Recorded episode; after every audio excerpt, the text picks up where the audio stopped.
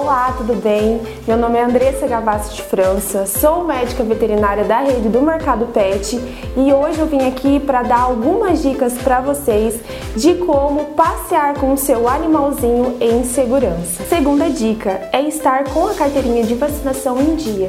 Quando você faz o protocolo vacinal no seu animalzinho corretamente, você faz com que ele não fique suscetível a pegar vários tipos de doença. Por isso, a importância do protocolo vacinal estar em dia.